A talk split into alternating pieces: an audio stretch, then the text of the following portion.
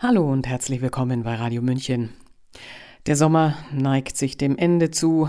Da kommen nicht nur Urlauber nach Hause, auch unsere Mitarbeiterin Isa Mitzer auf der Flucht aus Deutschland, auf der Suche nach sich selbst, kehrt zurück. Ihre Rückreise gehört dringend auf die Liste ihrer Erkenntnisse. Hören Sie hier ihren Text Wege finden.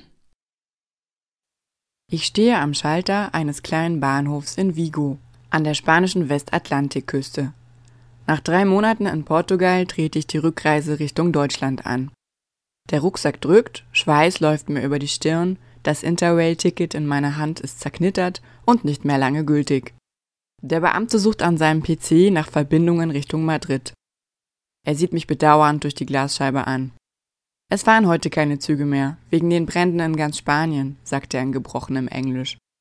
Auch andere Verbindungen gibt es nicht, und er kann mir auch nicht sagen, wann überhaupt wieder Züge fahren, ergänzt er. Mir rutscht heraus, dass ich nicht in Vigo bleiben möchte. Er guckt beleidigt. Nein, nicht weil mir die Stadt nicht gefällt, sage ich versöhnlich, aber die Hotels sind alle ziemlich teuer. Er mustert mich, meinen Rucksack und versteht. Er holt einen Stadtplan hervor und markiert eine Straße. Dort befände sich eine Herberge für die Pilger des Jakobsweges. Aha, sage ich und bedanke mich. Einen Versuch ist es wert, auch wenn ich den Jakobsweg nicht gegangen bin. Stattdessen habe ich das Aussteigerleben in Portugal studiert und versucht, zu mir selbst zu finden. Aber das interessiert ihn wahrscheinlich weniger. Vor der unscheinbaren Herberge in einem schattigen Arkadengang in Hafennähe warten schon einige Pilger. Sie sitzen am Boden, picknicken, checken ihre Smartphones, hören Musik, tauschen sich aus. Als ich dazukomme, mustern sie mich interessiert. Ich stelle meinen Rucksack mit einem erschöpften Ausatmer an der Wand direkt neben dem Eingang ab. Alle sehen mich entrüstet an. Sofort kommt ein älterer Herr auf mich zugeschossen und erklärt mir etwas auf Spanisch. Seinem Ton zufolge könnte er Lehrer sein. Dann sehe ich es. An der Wand lehnen schon zehn andere Rucksäcke. Ihre Reihenfolge bestimmt über den Einlassverlauf der Pilger. Wow, ganz schön deutsch, denke ich und entschuldige mich. Natürlich will ich nicht vordrängeln. Nach und nach kommen immer mehr Pilger verschiedensten Alters an. Sie ziehen ihre Schuhe aus, stellen ihre Rucksäcke hintereinander in die Reihe und tratschen miteinander. Auf Englisch, Spanisch, Französisch reden sie über ihre Tagesetappe. Es ist ein lautes, aufgeregtes Treiben. Ich frage mich, ob Pilgern nicht eigentlich mit Schweigen und innerer Einkehr zu tun hat, aber wahrscheinlich ist das seit den Lockdowns vorbei. Pilgern ist in einer Welt der Vereinzelung zur neuen Kontaktmöglichkeit geworden. Als der Einlass beginnt, spricht mich ein aufgeweckter Typ hinter mir in der Schlange an, ob ich unterwegs gecampt habe. Er deutet auf meine Isomatte. Sofort dreht sich ein Pärchen vor mir um, ihre Blicke durchbohren mich neugierig. Manchmal, antworte ich ausweichend. Ich lüge nicht so gern. Der Typ lässt nicht locker und fragt, welche Etappe ich genau gegangen sei. Ich erkläre ihm, dass ich nicht den Jakobsweg gehe, sondern aus Portugal käme, in Vigo feststecke, weil keine Züge fahren und mein Geld langsam ausgehe. Kurzes Schweigen. Für einen kurzen Moment glaube ich Verachtung in den vorher so neugierigen Blicken zu sehen. Der Typ hinter mir meint, ich solle an der Rezeption einfach behaupten, ich sei auch ein Pilger. Das Pärchen vor mir erklärt, dass eine Herberge bis zu 80 Betten habe und dass ich ganz gewiss unterkommen werde. Okay, sage ich und danke. Die restliche Wartezeit schweigen wir. Alle vor mir bringen ein kleines Stempelheftchen mit, welches über ihre Tagesetappen und die Übernachtungen Auskunft gibt. Die Rezeptionistin stempelt eifrig hinein. Ich habe kein solches Heftchen. Aber ich habe Hoffnung.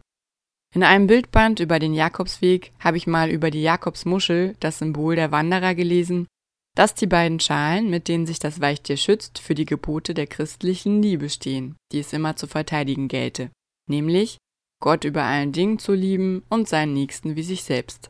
Außerdem gleiche die Muschel einer Hand, die sich zur Verrichtung guter Werke öffne. Das Tragen der Muschel zeige, dass man sich auf dem irdischen Lebensweg dem Gebot des Herrn unterwerfe. Als ich vor der Dame am Empfangstresen stehe und ihr auf Englisch ganz ehrlich meine Situation schildere, schüttelt sie direkt den Kopf. Sie kann kein Englisch. Stattdessen hält sie mir ihr Smartphone hin. Ich soll mit Google Translator sprechen. Ich erkläre also noch einmal meine Lage. Es fühlt sich irgendwie demütigend an, in das Gerät zu sprechen. Die Schlange hinter mir bekommt alles mit. Ich weiß nicht, was das Übersetzungsprogramm aus meinen Worten macht, aber die Dame liest stirnrunzelnd und kopfschüttelnd den auf Spanisch übersetzten Text. Ohne mich dabei anzusehen, antwortet sie kurz und knapp in das Phone und startet den Übersetzungsvorgang.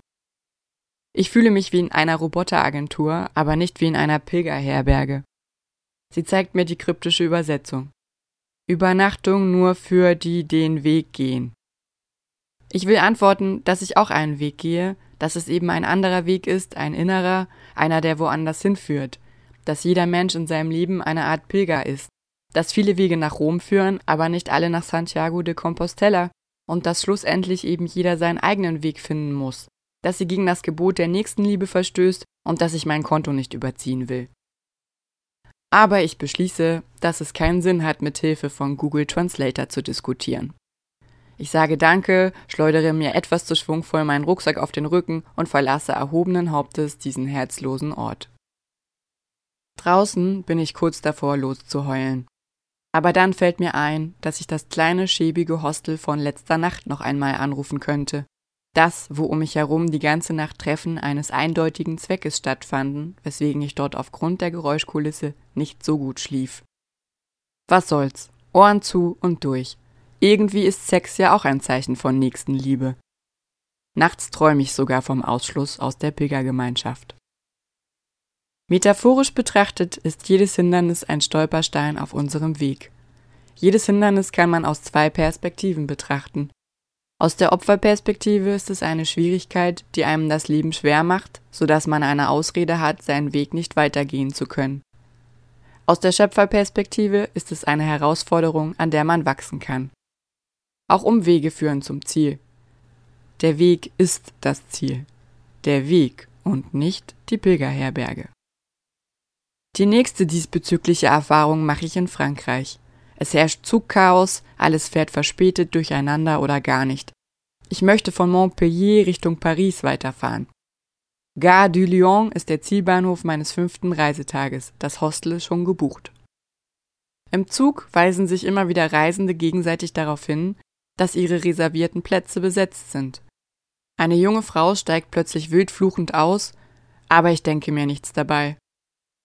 Erst als ich aufgefordert werde, meinen Platz zu wechseln und dem strengen Herrn mit Hut meine Fahrkarte zeige, werde ich darüber aufgeklärt, dass dieser Zug nach Lyon fährt und nicht nach Paris, Gare de Lyon. Oh, wieder mal ein Hindernis. Gott sei Dank sitzt mir gegenüber Julie, die wunderbares Englisch spricht, die sich in Lyon auskennt und mir ein billiges Hostel empfiehlt. Julie, die gerade von ihrem Freund verlassen wurde, die sich neu orientiert in ihrem Leben die Vorfahren in Portugal und Polen hat, die findet, dass man zärtlicher mit sich selbst und den eigenen Bedürfnissen umgehen müsse. Julie, die sich darüber freut, dass wir die restliche Stunde nach Lyon miteinander plaudern, denn sie hat lange kein Englisch mehr gesprochen.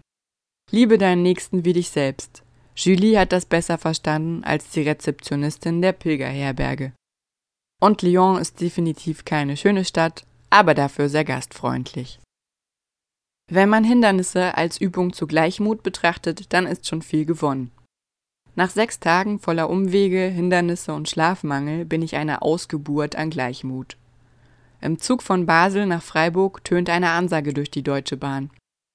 In Deutschland herrsche immer noch Maskenpflicht, man solle hinter der Grenze den Mund- und Nasenschutz aufsetzen. Das hinterlistige Virus weiß nämlich, wo die Staatsgrenzen verlaufen. Ich sehe mich um und muss fassungslos zusehen, wie alle Mitreisenden sich an den Befehl halten. Als die Schaffnerin im Vorbeigehen eine Vollbremsung vor mir macht und mich ankeift, ich solle mein Gesicht bedecken, lächle ich sie müde an. Jetzt explodiert sie richtig. Ob ich am nächsten Bahnhof aussteigen wolle? Hindernis, schreit eine Stimme in mir. Aber das regt mich inzwischen nicht mehr auf. Ich hole, ganz gleichmütig, meine Interrail-Europakarte aus dem Rucksack und fahre mit meinem Finger den Verlauf meiner Fahrt entlang. Ich frage sie ganz sanft, wie sie es sich erklärt, dass in den Zügen in Spanien, Frankreich und der Schweiz keine Maskenpflicht mehr gelte.